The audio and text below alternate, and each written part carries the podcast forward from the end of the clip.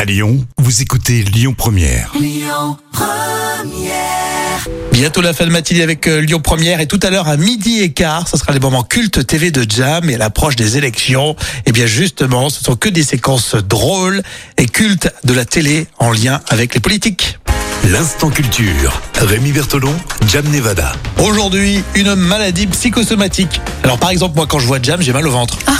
c'est Oui, psychosomatique. c'est gentil. et Jam à 19h, vous savez, eh ben, c'est psychosomatique à la soif. Ça, c'est vrai. Comment identifier une maladie psychosomatique Eh ben, dans la majorité des cas, le diagnostic du trouble psychosomatique débute par l'examen clinique du symptôme somatique. Alors, Ah. euh, bon, euh, on- on n'a Bien. pas dit grand-chose là, mais bon. hein.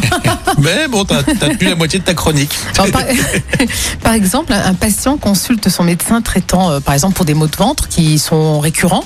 Et généralement, les examens pratiqués ne laissent entrevoir aucun problème. Donc euh, voilà. Et le docteur suspecte Oui, c'est alors pas physique. hein. Non, il suspecte alors une origine psychologique et le docteur va insister sur l'histoire personnelle de son patient en tentant de détecter la période à laquelle il a eu les premières manifestations euh, de ce trouble. Quoi. Donc il, Il fait c'est une sorte- petite enquête, Voilà, quoi. exactement. Et ensuite, le docteur pourra éventuellement rechercher un événement euh, de vie particulier dans la vie de son patient, par exemple comme un décès, une séparation ou une naissance. Mhm.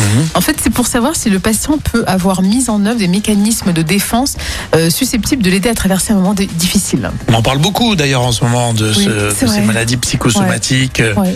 au travail, euh, souvent liées au- au Effectivement. travail. C'est vrai, avec le stress. C'est un euh, signe avant le burn-out, ça aussi, non Oui, c'est vrai. Tu as bien prononcé le burn-out. Ouais. C'est pas du burn-out. non, seulement, euh, non seulement je suis médecin, mais je suis bilingue aussi. Et là, il arrive que certains troubles psychosomatiques installés depuis longtemps aient d'importantes répercussions sur la vie sociale, euh, professionnelle et Ah, ou personnelle. bah, je viens euh, de du le malade. dire. Voilà. Bravo, comme quoi t'es bien médecin. Mais malheureusement, bah voilà, ces troubles psychosomatiques, mine de rien, ça engendre beaucoup d'arrêts maladie. hein. Bah oui, c'est ça. Mais une petite chronique toute simple, c'est bien aussi. C'est vrai La maladie Ouais. psychosomatique à réécouter en podcast avec l'appli Lyon Première. Lui est totalement détendu, pas de maladie psychosomatique, je ne crois pas. Non, il est en pleine forme. Il le cache en tout cas.